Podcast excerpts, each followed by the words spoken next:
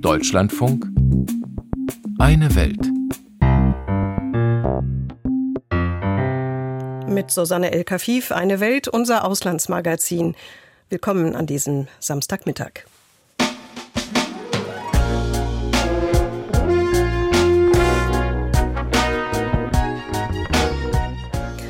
Unsere Themen heute im Auslandsmagazin. Der Abzug der Deutschen aus Mali ist beschlossen, so die Bundesregierung in dieser Woche. Die WM in Katar. Wir wollen wissen, welches Verhältnis das Emirat am Golf zu den Islamisten hat.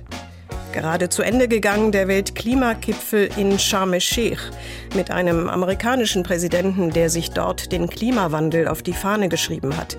Was aber unternimmt er im eigenen Land? Und ein Streit um Postkarten. Warum eine Ausstellung in Israel für Kontroverse sorgt.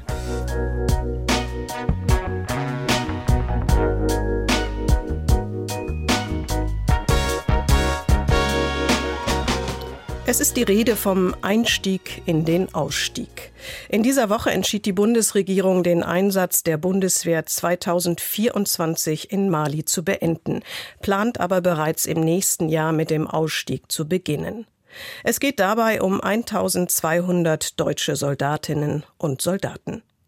Die UN-Mission MINUSMA gilt als der gefährlichste UN-Einsatz weltweit. Der Grund bewaffnete Gruppen, darunter islamistische Terrorgruppen, dehnen ihre Macht immer weiter aus, in Mali, aber auch in den anliegenden Staaten der Sahelzone. Die Deutschen werden gehen, folgen damit den Franzosen und anderen westlichen Verbündeten. Der Grund? Die Beziehungen zur malischen Militärjunta haben sich verschlechtert, auch weil die Junta russische Söldner ins Land gelassen hat. Wie aber wird der angekündigte Abzug der Deutschen in Mali und in der Region wahrgenommen? Mehr von Dunja Sadaki. In Mali sorgt der Gedanke an einen Abzug deutscher Truppen für gemischte Gefühle. Werden Extremisten den Abzug für sich nutzen?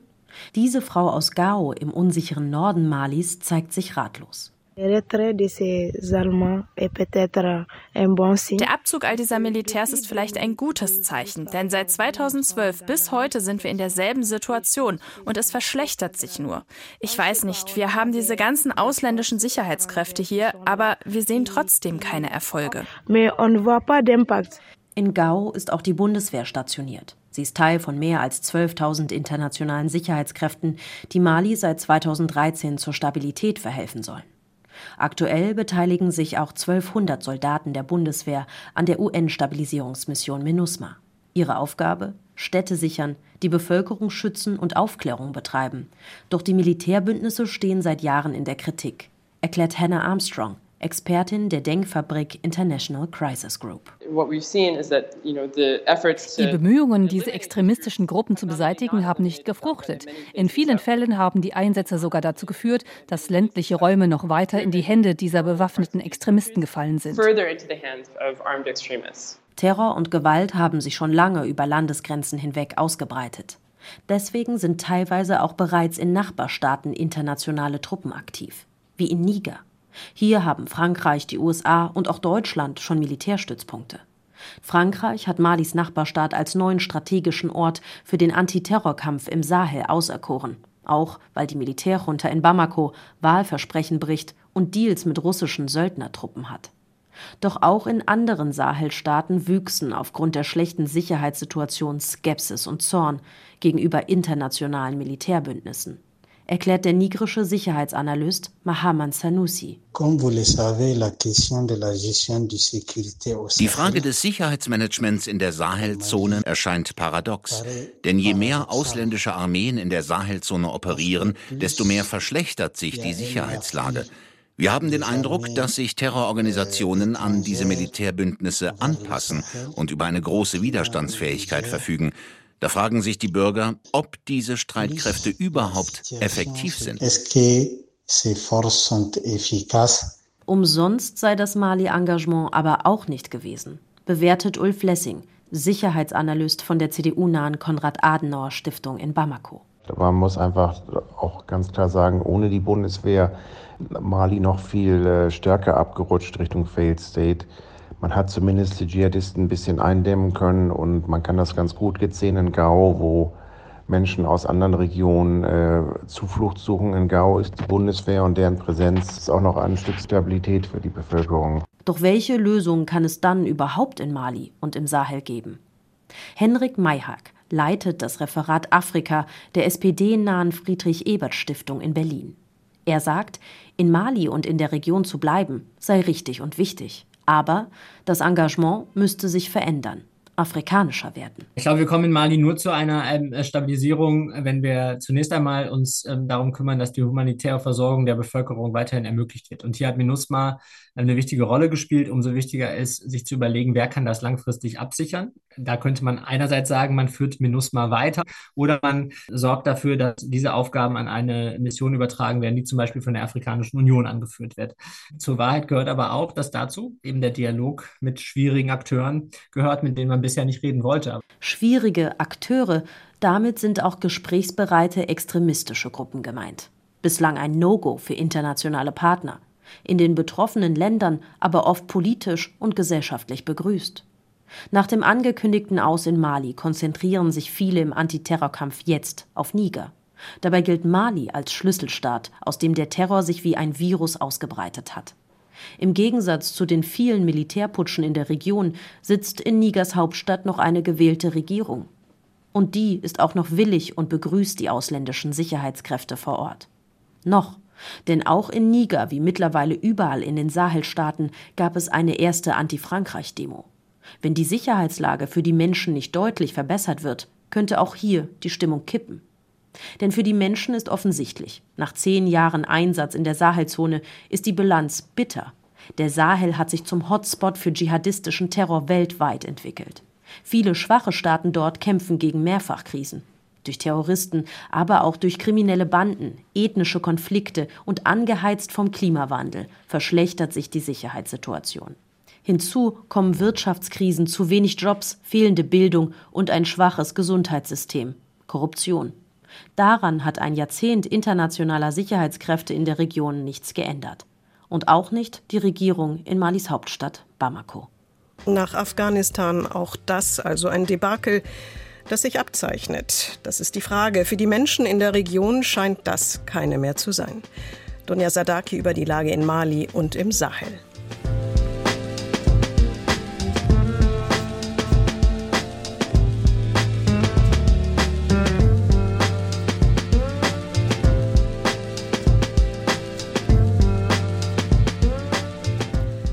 Das Gastgeberland der Fußball-WM steht in der Kritik aus verschiedenen Gründen.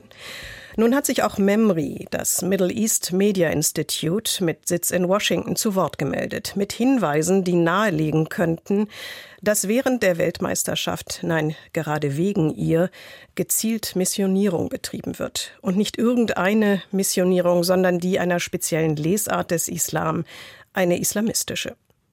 Nun ist die Nichtregierungsorganisation MEMRI nicht unumstritten, gilt in der arabischen Welt auch als pro-israelisch, pro-amerikanisch.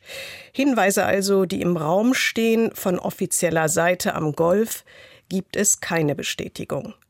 Bestätigt ist dagegen, dass das Herrscherhaus Muslimbrüdern und anderen Extremisten seit langem Asyl gibt. Bestätigt auch, dass vor der WM islamistische Prediger eingereist sind. Anna Almeling mit Hintergründen. Feiernde Fans an der Strandpromenade, gesperrte Straßen, überfüllte U-Bahn-Wagen. In der katarischen Hauptstadt Doha ist die Fußball-Weltmeisterschaft überall präsent. Nicht allen Einheimischen gefällt das, denn in Katar dominiert, genau wie im benachbarten Königreich Saudi-Arabien, der Wahhabismus, eine streng konservative Lesart des sunnitischen Islam. Ein Grund dafür, dass während der WM nicht nur Fußballfans aus aller Welt nach Katar kommen, sondern auch einflussreiche Muslime. Pünktlich zur Eröffnungsfeier der Fußball-WM reiste auch Zakir Naik nach Doha, einer der bekanntesten und umstrittensten Fernsehprediger der Welt. Der 57-jährige Moslem mit indischen Wurzeln hat unter anderem Peace TV Network gegründet, den weltweit größten religiösen Satellitenrundfunk. Der Bibel nach, dem Christentum nach, kann ein Mann so viele Frauen haben, wie er will. Vier, fünf, zehn, tausend. Es gibt keine Grenze. Im Islam gibt es eine Grenze. Dort heißt es, heirate zwei, drei oder vier Frauen. Aber wenn du ihnen nicht gerecht werden kannst, heirate nur eine. Regelmäßig hält Zakir Naik Predigten. Auf seiner Website präsentiert er sich händeschüttelnd mit muslimischen Staatschefs, mit dem Ministerpräsidenten von Malaysia, mit dem König von Saudi-Arabien, mit dem Emir von Katar. Zakir Naik wird in seinem Heimatland Indien der Hassrede, Aufstachelung und Geldwäsche beschuldigt und lebt deshalb in Malaysia. Dass er nach Katar reist, ist keine Überraschung. Das Emirat gilt zwar als enger Verbündeter der USA, pflegt aber auch gute Beziehungen zu Islamisten und agiert immer wieder als Vermittler, zum Beispiel zwischen den USA und den Taliban in Afghanistan. Katar unterstützt auch andere islamistische Organisationen, wie die Hamas im Gazastreifen und die Muslimbrüder, die größte Bewegung des politischen Islam in der arabischen Welt. Als 2011 Millionen Menschen in der arabischen Welt gegen ihre autoritären Herrscher auf die Straße gingen, stellte Katar sich auf die Seite der Demonstranten. Das kleine Emirat am Persischen Golf setzt darauf, dass künftig die Muslimbrüder die Macht in der arabischen Welt übernehmen, sagt Islamwissenschaftler Guido Steinberg von der Stiftung Wissenschaft und Politik in Berlin. In gewisser Weise sehen wir da, dass Katar eine Wette auf die Zukunft abschließt. Sie wetten nämlich darauf, dass die Muslimbrüder auch zukünftig eine Rolle spielen werden. Und wenn man sich einmal Länder wie Ägypten anschaut, dann ist das auch nicht ganz so unwahrscheinlich, weil die einzige wirkliche starke Alternative zum Regime ist weiterhin die Muslimbruderschaft. Die Muslimbruderschaft ist die einzige Organisation im Land, die über eine Massengefolgschaft verfügt und, obwohl ihre Strukturen zerschlagen sind im Moment, wahrscheinlich auch in der Lage wäre, aus dem Exil heraus sehr, sehr schnell Strukturen aufzubauen. Das Emirat Katar beherbergte jahrzehntelang den ägyptischen Islamisten Yusuf al-Qaradawi, der den Muslimbrüdern nahestand. Regelmäßig übertrug der katarische Fernsehsender Al Jazeera seine Predigten. Kurz nach dem Sturz des ägyptischen Langzeitherrschers Hosni Mubarak im Januar 2011 kehrte al-Qaradawi nach Ägypten zurück und hielt das Freitagsgebet auf dem Tahrirplatz. Al-Qaradawi vertrat öffentlich die Ansicht, dass in Ägypten schrittweise die Scharia eingeführt werden solle. Doch weder er noch die Muslimbrüder konnten sich in Ägypten halten. Nach seinem Amtsantritt 2014 erklärte der ägyptische Präsident Abdel Fattah al-Sisi die Muslimbruderschaft zu einer terroristischen Vereinigung. Gemeinsam mit Saudi-Arabien, Bahrain und den Vereinigten Arabischen Emiraten wollte Ägypten Katar dazu bringen, die Unterstützung für die Muslimbruderschaft aufzugeben und außenpolitisch auf den Kurs Saudi-Arabiens einzuschwenken. Im Juni 2017 kappten die vier Länder alle Verbindungen nach Katar und verhängten eine Blockade. Ägyptens Außenminister Samih Shukri gab die gemeinsame Erklärung in Kairo bekannt. Die Außenminister von Ägypten, Saudi-Arabien, der Emirate und Bahrain sind zusammengekommen, um über die laufenden Bemühungen zu beraten, die das Ziel haben, Katar dazu zu bringen, die Unterstützung des Extremismus und des Terrors sowie Katars Einmischung in innere Angelegenheiten der arabischen Staaten zu beenden. Doch Katar beugte sich nicht. Das Emirat hielt an seiner Unterstützung für die Muslimbrüder fest und verfolgte eigene außenpolitische Interessen, bis seine Gegner die Blockade nach dreieinhalb Jahren wieder aufhoben. Gut ein Jahr vor Beginn der WM in Katar nahmen die vier Staaten wieder Beziehungen zu Katar auf und Hotelbuchungen von WM-Gästen entgegen. Die große Zahl an ausländischen Touristen und die laute Kritik aus westlichen Ländern, zum Beispiel an den Arbeitsbedingungen für Gastarbeiter, macht eine ganze Reihe von katarischen Staatsbürgern unzufrieden. Um Kritik zu vermeiden, kümmert sich die politische Führung auch um ihre Interessen. Die Entscheidung des Emirats in den Stadien und um sie herum keinen Alkohol auszuschenken, könnte auch mit Blick auf die konservativen Kreise in Katar gefallen sein. Dass Katar parallel dazu islamistische Prediger einlädt, um die konservativen Kreise im Land zufriedenzustellen, dafür gibt es keinen Beleg. Doch Islamisten wie Zakir Naik können sich sicher sein, dass Katar sie willkommen heißt, auch ohne offizielle Einladung. Katar, das gute Beziehungen hat in viele Richtungen. Soweit Anna Almening.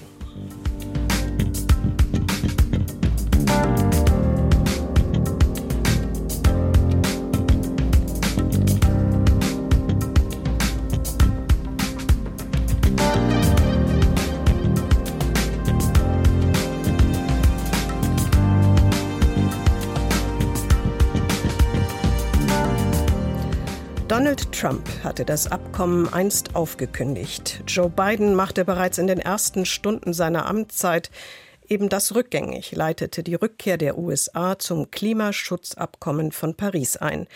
Und er versprach, die USA zu einer führenden Nation zu machen im Kampf gegen den Klimawandel. Die Notwendigkeit eigenen Handels liegt auf der Hand. Die Vereinigten Staaten sind größte Wirtschaftsmacht, sind nach China zweitgrößter Emittent von Schadstoffen bei deutlich weniger Einwohnern.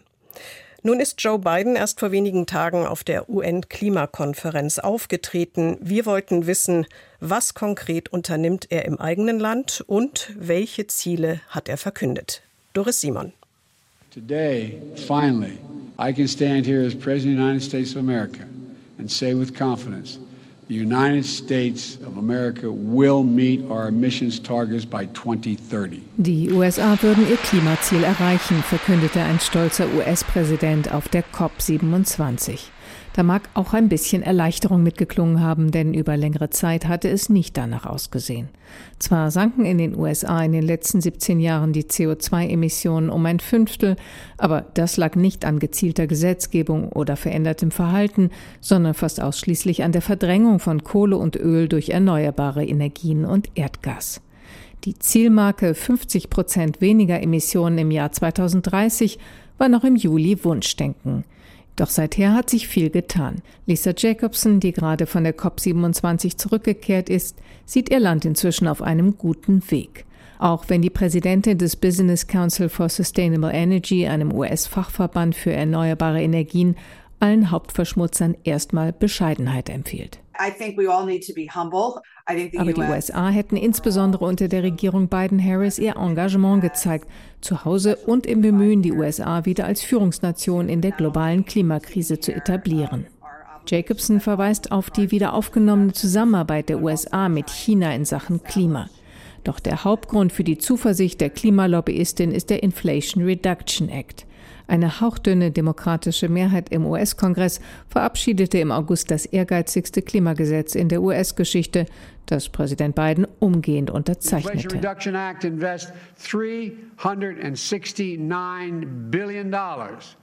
to take the most aggressive action ever 369 Milliarden Dollar für Investitionen, um die aggressivsten Maßnahmen zu ergreifen, die es je gab, um der Klimakrise zu begegnen und unsere Wirtschaft, unsere Energiesicherheit zu stärken. Dadurch können wir weitere kühne Schritte unternehmen, um alle meine Klimaziele und die, die wir uns bei unserer Wahl gesetzt haben, zu erreichen. Mit einer Mischung aus Anreizen, Regeln und Steuergutschriften für Bürger und Unternehmen sollen neue Jobs in neuen Industrien geschaffen und die Kosten für saubere Energie gesenkt werden.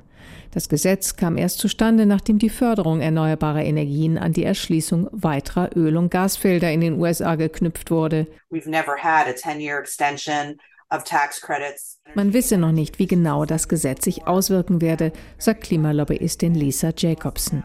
Man habe noch nie eine zehnjährige Verlängerung von Steuergutschriften im Bereich der erneuerbaren Energien und der Energieeffizienz gehabt und es gebe nun auch Steueranreize in Bereichen, die es vorher nicht gegeben habe. Zusammengenommen werde es wahrscheinlich mehr Investitionen generieren, als man denke. In einer AP-Umfrage vom August erklärten 71 Prozent der befragten US-Bürger, sie glaubten an den Klimawandel. 29 Prozent waren anderer Meinung. Dabei haben auch in den USA extreme Hitze und Trockenheit, Überschwemmungen, Waldbrände und Stürme deutlich zugenommen. Doch Maßnahmen gegen den Klimawandel werden von einem Teil der US-Bevölkerung als rein ideologischer Kampf gegen Kohle, Öl und Gas aus heimischer Produktion angesehen und gegen die gut bezahlten Jobs in den fossilen Industrien. Kein einziges republikanisches Kongressmitglied stimmte im Sommer für die Milliardeninvestitionen für den Ausbau erneuerbarer Energien und Industrien. Im Frühjahr hatte der oberste Gerichtshof mit seiner konservativen Mehrheit die Befugnisse der Bundesumweltagentur EPA in klimarelevanten Bereichen deutlich eingeschränkt. Es wird erwartet, dass die neue republikanische Mehrheit im US-Repräsentantenhaus die US-Klimapolitik überprüfen wird. Trotzdem ist der US-Klimabeauftragte John Kerry überzeugt, dass die USA den eingeschlagenen Kurs in der Klimapolitik fortführen werden. Ford und General Motors haben Milliarden Dollar für die Umrüstung ihrer Werke ausgegeben. Ihr Geschäftsplan sieht vor, bis 2035 100 Prozent und bis 2030 50 Prozent Elektrofahrzeuge zu produzieren. Glauben Sie, dass Sie Ihre Meinung ändern werden, nur weil der Kongress die Mehrheit wechselt? Auf keinen Fall. Auch Lisa Jacobson vom Fachverband für erneuerbare Energien ist zuversichtlich und erwartet Gesetzesvorschläge aus den Reihen der Republikaner, die die bisherigen Maßnahmen ergänzen könnten. Die Prioritäten der Republikaner sind teilweise ziemlich synergetisch zu dem, was wir als nächstes in Sachen Klimawandel tun müssen, nämlich unsere Genehmigungs- und Standortauswahlverfahren in den USA zu straffen. Ob die US-Klimaziele erreicht werden, hängt zum großen Teil auch von den US-Bundesstaaten ab. Sie machen auf ihrem Gebiet ihre eigene Umwelt- und Industriepolitik. Kalifornien setzt in diesen Bereichen seit langem Standards, die viele Unternehmen auch für Standorte außerhalb Kaliforniens übernehmen. US-Bundesstaaten mit demokratischen Gouverneuren und demokratischer Parlamentsmehrheit könnten in den kommenden zwei Jahren neue Gesetze zur Reduzierung klimaschädlicher Gase verabschieden. Die Bundesstaaten entscheiden auch über die Verwendung von Mitteln der US-Bundesebene. Auch republikanische Gouverneure und Bundesstaatsparlamente werden, wie schon ein Jahr zuvor beim Infrastrukturgesetz, Millionen aus dem Klimagesetz vom Sommer abrufen. Lisa Jacobson ist überzeugt, es sei für jeden etwas dabei. Jeder werde davon profitieren. Die Präsidentin des Fachverbands für erneuerbare Energien setzt darauf, dass die US-Bürger die wirtschaftlichen Auswirkungen der Investitionen positiv erleben und deshalb Klimaschutz insgesamt stärker unterstützen werden. Und es deshalb zumindest für die Klimapolitik erstmal egal ist, wer 2024 die Wahlen gewinnt. Doris Simon über die USA und deren Maßnahmen gegen den Klimawandel.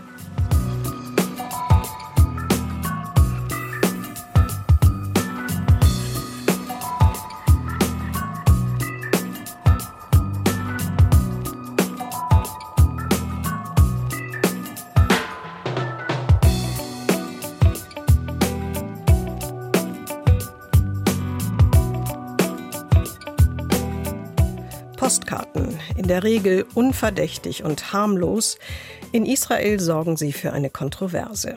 Der Grund, die Postkarten zeigen nicht etwa das Strandleben in Tel Aviv, sie zeigen palästinensisches Leben in alten Zeiten, in den 1920er und 30er Jahren, also deutlich vor der Staatsgründung Israels.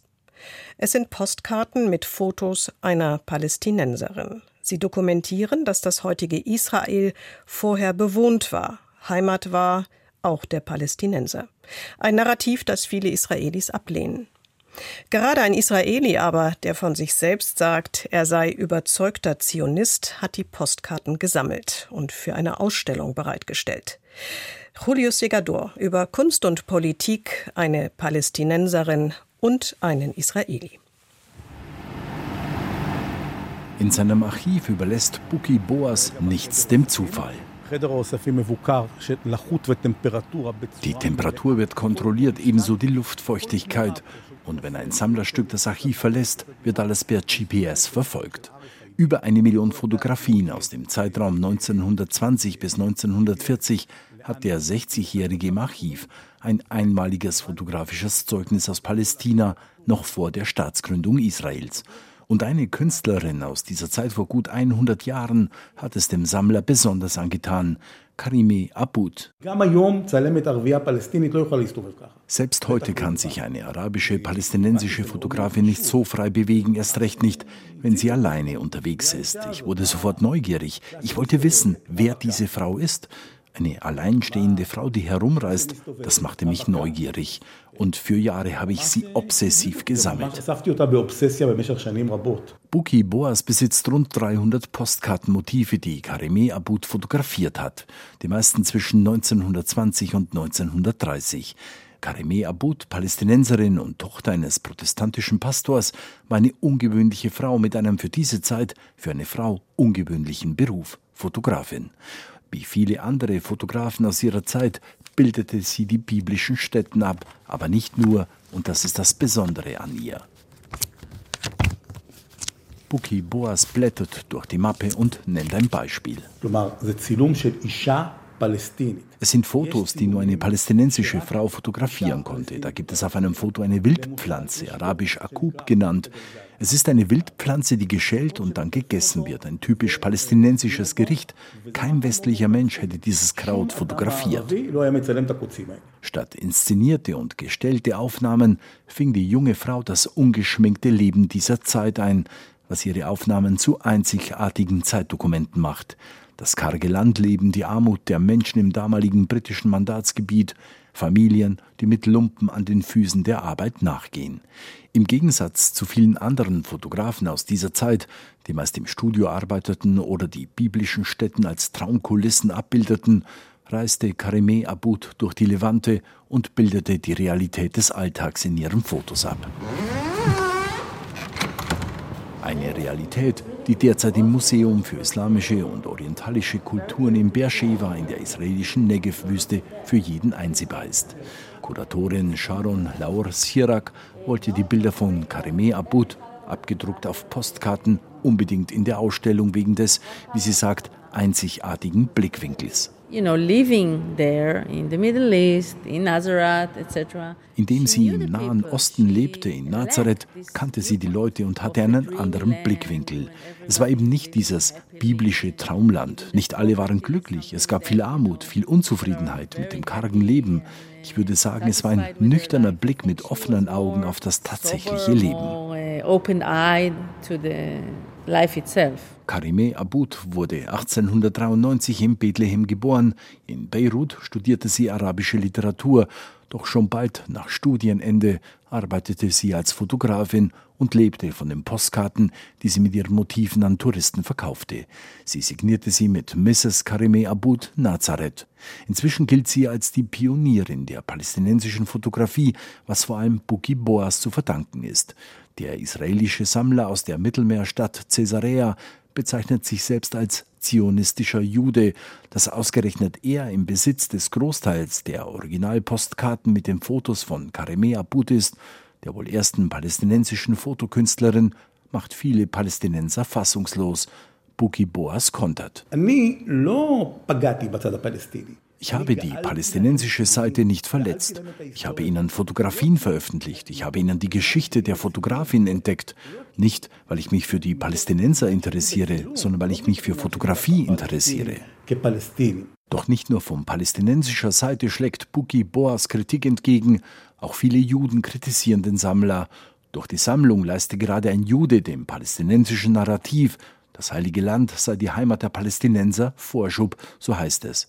Und so ist die palästinensische Fotopionierin Karimeh Abud quasi postum mittendrin im Nahostkonflikt, obwohl zu ihrer Zeit der Staat Israel noch gar nicht gegründet war.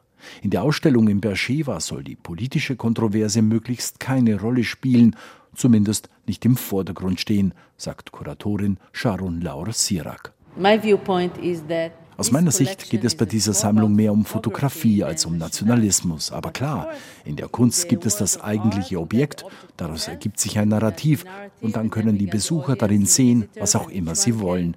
Das ist auch das Schöne an dieser Ausstellung. So sehe ich das. Über Kunst und Politik in Israel. Eine Reportage von Julio Segador.